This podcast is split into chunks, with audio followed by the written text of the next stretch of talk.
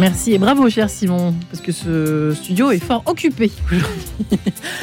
Euh, vous n'avez pas signé. Voilà, bravo. Dans un quart d'heure, ce sera la bulle d'oxygène, je vous le disais, le père Sylvain Gasser. Mais tout de suite, une nouvelle rencontre avec vous. Bonjour Marie-Léla Coussa.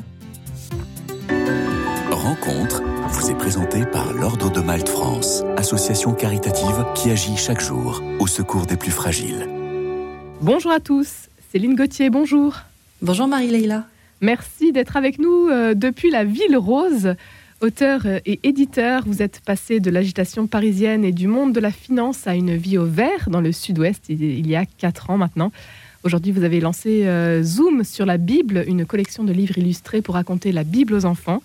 À l'occasion de la sortie de l'épisode 5, la bénédiction d'Abraham, c'est justement au lendemain de la journée mondiale du vivre ensemble qu'elle paraît. Nous allons en parler.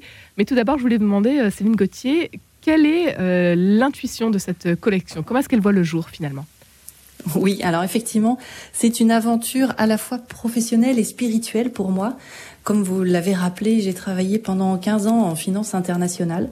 Et pendant ces 15 années, euh, alors j'étais très satisfaite d'un point de vue intellectuel de tout ce que mon métier m'apportait, mais il me manquait, j'avais besoin d'apporter euh, une, quelque chose de spirituel dans mon travail, d'y mettre un sens.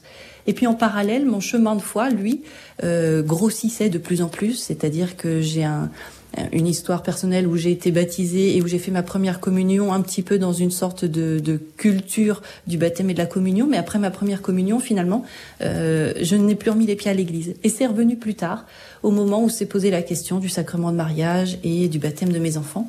Et là, depuis... Ben, toute ma, ma, vie de foi grossit, s'intensifie de jour en jour. Et puis un jour, toutes ces planètes se sont alignées et c'est arrivé parce qu'un soir, ma fille aînée, qui avait 7 ans, est rentrée de l'école en chantant La Reine des Neiges à tue-tête à la maison, alors qu'elle ne l'avait pas encore vue. Et à ce moment-là, je me suis dit, mais c'est quand même fou, puisque les enfants à cet âge-là, quand ils voient ou quand ils entendent une histoire qui leur plaît, ils l'entendent et ça reste dans leur cœur, ils grandissent avec. Et donc j'ai cherché la petite histoire qu'elle aurait envie d'entendre le soir et que je lirais avec elle et qui permettrait de raconter les récits de la Bible. Et en fait, je ne l'ai pas trouvée. Et donc c'est là que le déclic est arrivé et c'est là que toutes les planètes se sont alignées. Je me suis dit très bien, ces histoires n'existent pas, je vais les créer et comme je cherche en plus à mettre du sens dans mon travail, eh bien je vais créer ma maison d'édition pour publier les histoires que créées. Donc voilà comment tout a commencé. Vous avez réussi à faire de la Bible l'histoire du soir pour les enfants. C'est donc euh, un pari réussi aujourd'hui. Alors oui, c'est un pari réussi. Euh, et, et c'est vrai que je voudrais revenir parce qu'on me dit parfois, oui, mais des Bibles pour enfants, il en existe beaucoup. Oui, il en existe beaucoup. Euh, et presque dans toutes celles que j'ai vues, j'étais très frustrée puisque euh, on lit la première histoire et on voit un inventaire à l'après-vert. Le premier jour, Dieu créa. Le deuxième jour, Dieu créa. Bon, et puis Adam et Ève ont fait une bêtise. Ils sont punis. Ils sont chassés du jardin. Oui, mais tu vois, mon enfant, Dieu est amour. Hein mais on va le voir dans la deuxième page. Et donc on tourne la page et on arrive sur le récit de Cain et Abel qui en général est traité de façon très sommaire parce que ce récit parfois met mal à l'aise. Et là, on dit bon, Cain était jaloux, il a tué son frère. Mais Dieu est amour, tu vas voir. On va le voir à la page suivante, sans transition, et on passe à Noé. Oula, ça va être compliqué. Et donc, si vous voulez, moi, je ne me sentais pas à l'aise dans ces séries, dans ces, dans, dans ces Bibles-là pour enfants. Et donc, c'est pour ça que j'ai fait tout ce travail d'exégèse pour comprendre ce que voulaient nous dire ces récits. Si Dieu est un Dieu d'amour, et que dans ces récits de la Genèse, les tout premiers textes de la Bible, comment on le voit? Et quand on se plonge dans l'exégèse, on découvre tellement de trésors des trésors qu'il faut prendre le temps de raconter aux enfants dans un format de série. Et c'est ça, en fait, au-delà même d'une histoire du soir, c'est une série qui permet de raconter la Bible aux enfants. Mmh. Et donc ce format série, qui est le même que pour les adultes, hein, finalement. On rappelle l'épisode précédent, on a l'histoire et on envoie vers l'épisode suivant. Ce format série nous laisse le temps d'expliquer ce qu'il y a à raconter aux enfants. Et c'est vraiment très beau et ça permet de remettre le lien dans les histoires et ça permet même de créer du suspense. Et donc ça, c'est vraiment très beau. Et oui, ça marche. Les enfants en redemandent et les parents aussi, parce qu'ils ont enfin un outil clé en main pour lire la Bible à leurs enfants, l'air de rien. Céline Gauthier, vous avez repris un chemin de foi il y a euh, quelques années, une, plus d'une dizaine d'années aujourd'hui, et vous avez mené ce, ce travail d'exégèse, vous l'avez dit, s'atteler à la Bible, le livre le plus lu au monde aujourd'hui, c'est une mission, euh, une, une vaste mission. Vous Alors, avez, pour oui. vous, euh, personnellement aussi Oui, c'est ce que je, je disais, c'est une aventure aussi spirituelle. Alors je dirais que ce n'est même pas une vaste mission, c'est un, un, cadeau euh, colossal, c'est un trésor. Je, je me souviens, euh, lors de mes recherches pour, euh, pour travailler sur le, le livre de Cain et Abel, je me suis assise un peu soufflée, sonnée de ce que j'avais découvert en fait dans, dans toutes ces richesses, dans tous ces récits. Et j'étais presque sonnée de me dire mais mais comment on ne sait pas ces choses-là? Comment on ne les transmet plus aujourd'hui. Vous disiez c'est le livre le plus lu au monde. À vrai dire, c'est le livre le plus diffusé, le plus vendu.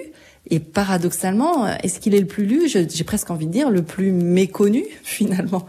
Euh, je me souviens qu'au moment où je me suis lancée dans cette aventure, j'ai vu un article passer qui disait que le catalogue Ikea allait bientôt être vendu euh, dans des dans des quantités plus importantes que la Bible. Et là, ça m'a fait un électrochoc parce qu'effectivement, je me suis dit, les gens achètent la Bible, ils veulent la lire, mais ces récits finalement sont mal connus et les gens connaissent presque plus facilement euh, Ikea que les récits de la Bible et ce qu'il y a à en retirer dedans. Et donc la meilleure façon finalement de toucher les adultes, eh ben, c'est de raconter les histoires pour les enfants parce que je suis bien placée pour le savoir. Le soir, quand on raconte l'histoire aux enfants, bah, en tant que parent, on en prend autant que l'enfant. Alors parlez-nous de ces euh, histoires. Donc vous avez euh, commencé cette collection euh, Zoom, sur, la Bible.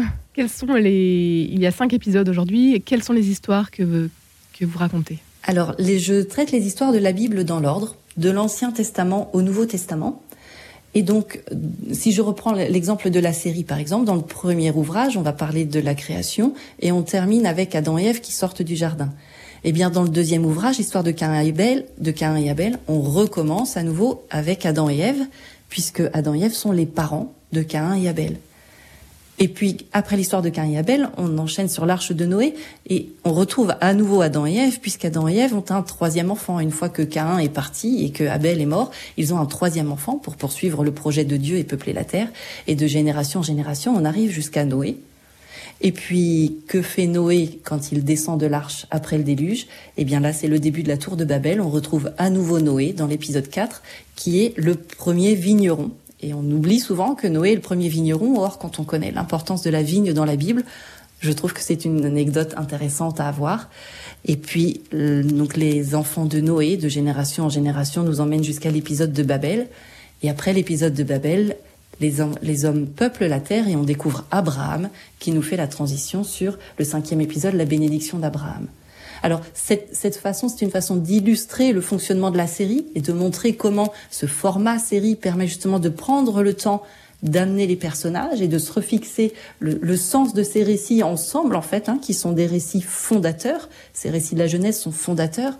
Dès le départ, dans le récit de création, dans l'épisode 1, on découvre qui est Dieu et ce qu'il attend de l'homme et comment, par amour, il crée les hommes et par amour, il les crée libres et on voit bien, il y a un moment, une, une page qui m'est qui m'est très importante dans ce livre où, il y a un gros plan sur Ève qui est face à l'arbre de la connaissance du bien et du mal. Elle vient d'être piégée par le serpent et elle s'interroge. Et elle s'interroge, elle hésite, elle est tentée, ce qui veut dire qu'elle est libre. On illustre bien la notion de Dieu veut des hommes libres. Et c'est très important pour moi dans cette histoire de création de rappeler que l'homme est libre par amour. Dieu l'a créé libre.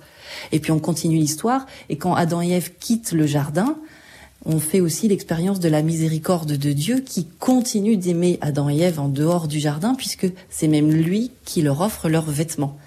Donc vous voyez, c'est une façon d'aborder des thèmes qui sont très importants et qui passent très bien dans des livres pour enfants. Le dernier épisode est consacré à la bénédiction d'Abraham. C'est un épisode que l'on euh, que l'on évoque peut-être moins habituellement alors que l'on évoque peut-être moins effectivement parce que on a l'impression de le connaître plus et puis on n'est parfois pas très à l'aise avec cette notion de sacrifice. Et pourtant et pourtant quel trésor là encore ce personnage d'Abraham qui est le père des croyants pour les trois grandes religions monothéistes et qui est ce père des croyants et le format série, là encore, nous permet de l'accompagner au cours de son chemin. Euh, je crois que même le titre, La bénédiction d'Abraham, dit un peu tout. Je ne parle pas de la foi d'Abraham, mais de sa bénédiction.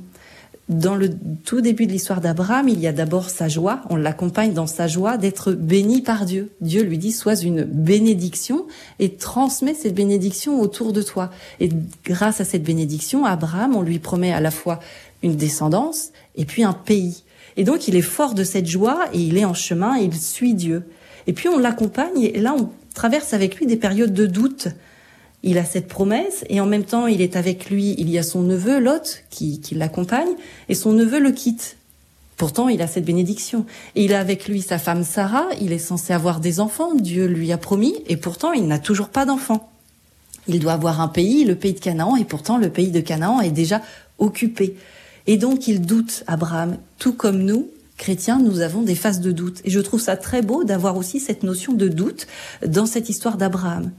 Il doute à ce point qu'à un moment, sa, femme, Sarah, va décider d'agir finalement par elle-même pour accomplir cette bénédiction de Dieu. Dieu a promis quelque chose. Bah tiens, je vais agir après tout. Il faut peut-être que je lui donne un coup de pouce à Dieu. Et donc, elle va voir sa servante pour avoir, pour proposer un enfant euh, pour que pour qu'Abraham ait son enfant. Et donc, je, je, trouve ça vraiment très intéressant de voir comment Abraham nous fait comprendre les étapes par lesquelles nous aussi nous pouvons passer, et l'étape finale qui est celle de dire, on se fait une image de Dieu, et on s'aperçoit qu'on s'était trompé.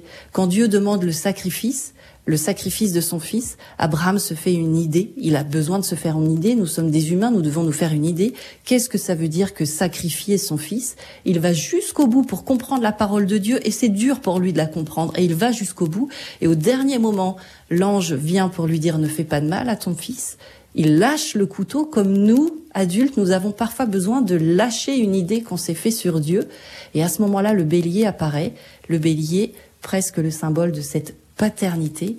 Et Abraham sacrifie ce bélier comme il sacrifie sa paternité. Voilà une autre façon que sacrifier physiquement son fils en offrant sa paternité à Dieu dans ce sacrifice. Un nouvel épisode à retrouver donc dans la collection Zoom sur la Bible. C'est la bénédiction d'Abraham qui vient de paraître. Céline Gauthier, il ne nous reste malheureusement plus que 30 secondes. Euh, peut-être pour terminer, euh, euh, l'importance de l'illustration aussi, qui a un rôle important dans vos livres celle des deux mascottes, mascottes, pardon. Il y a deux petites mascottes effectivement qui sont des anges et qui s'appellent Zoom et Zoom et qui donnent leur nom à la collection Zoom sur la Bible. Comment est-ce que vous les avez trouvées euh, ces petites mascottes, bah écoutez, là c'est un, un, élément qui est purement. Euh, je remarque que les enfants aujourd'hui, quand ils sont en librairie, ils sont attirés par les petites mascottes. Donc je me suis dit, les enfants vont être attirés par les mascottes et par les images. Ils vont rester ensuite dans l'histoire parce qu'il y a du suspense. Et les parents seront très heureux de leur lire ces histoires. Donc c'est vraiment pour rejoindre l'enfant là où il est et dans ses attentes au niveau du livre. Et le tome 6 euh, apparaître euh, à suivre, donc à découvrir l'année prochaine? Exactement, l'échelle de Jacob. Toutes les informations à retrouver sur votre site internet www.zoomsurlabible.com. Un grand merci Céline Gauthier d'avoir été avec nous aujourd'hui. Merci à vous. Bonne journée. Merci à vous, Marie Léla, et on vous dit avec joie à demain matin. Rencontre vous a été présentée par l'Ordre de Malte France, association caritative qui agit chaque jour au secours des plus fragiles.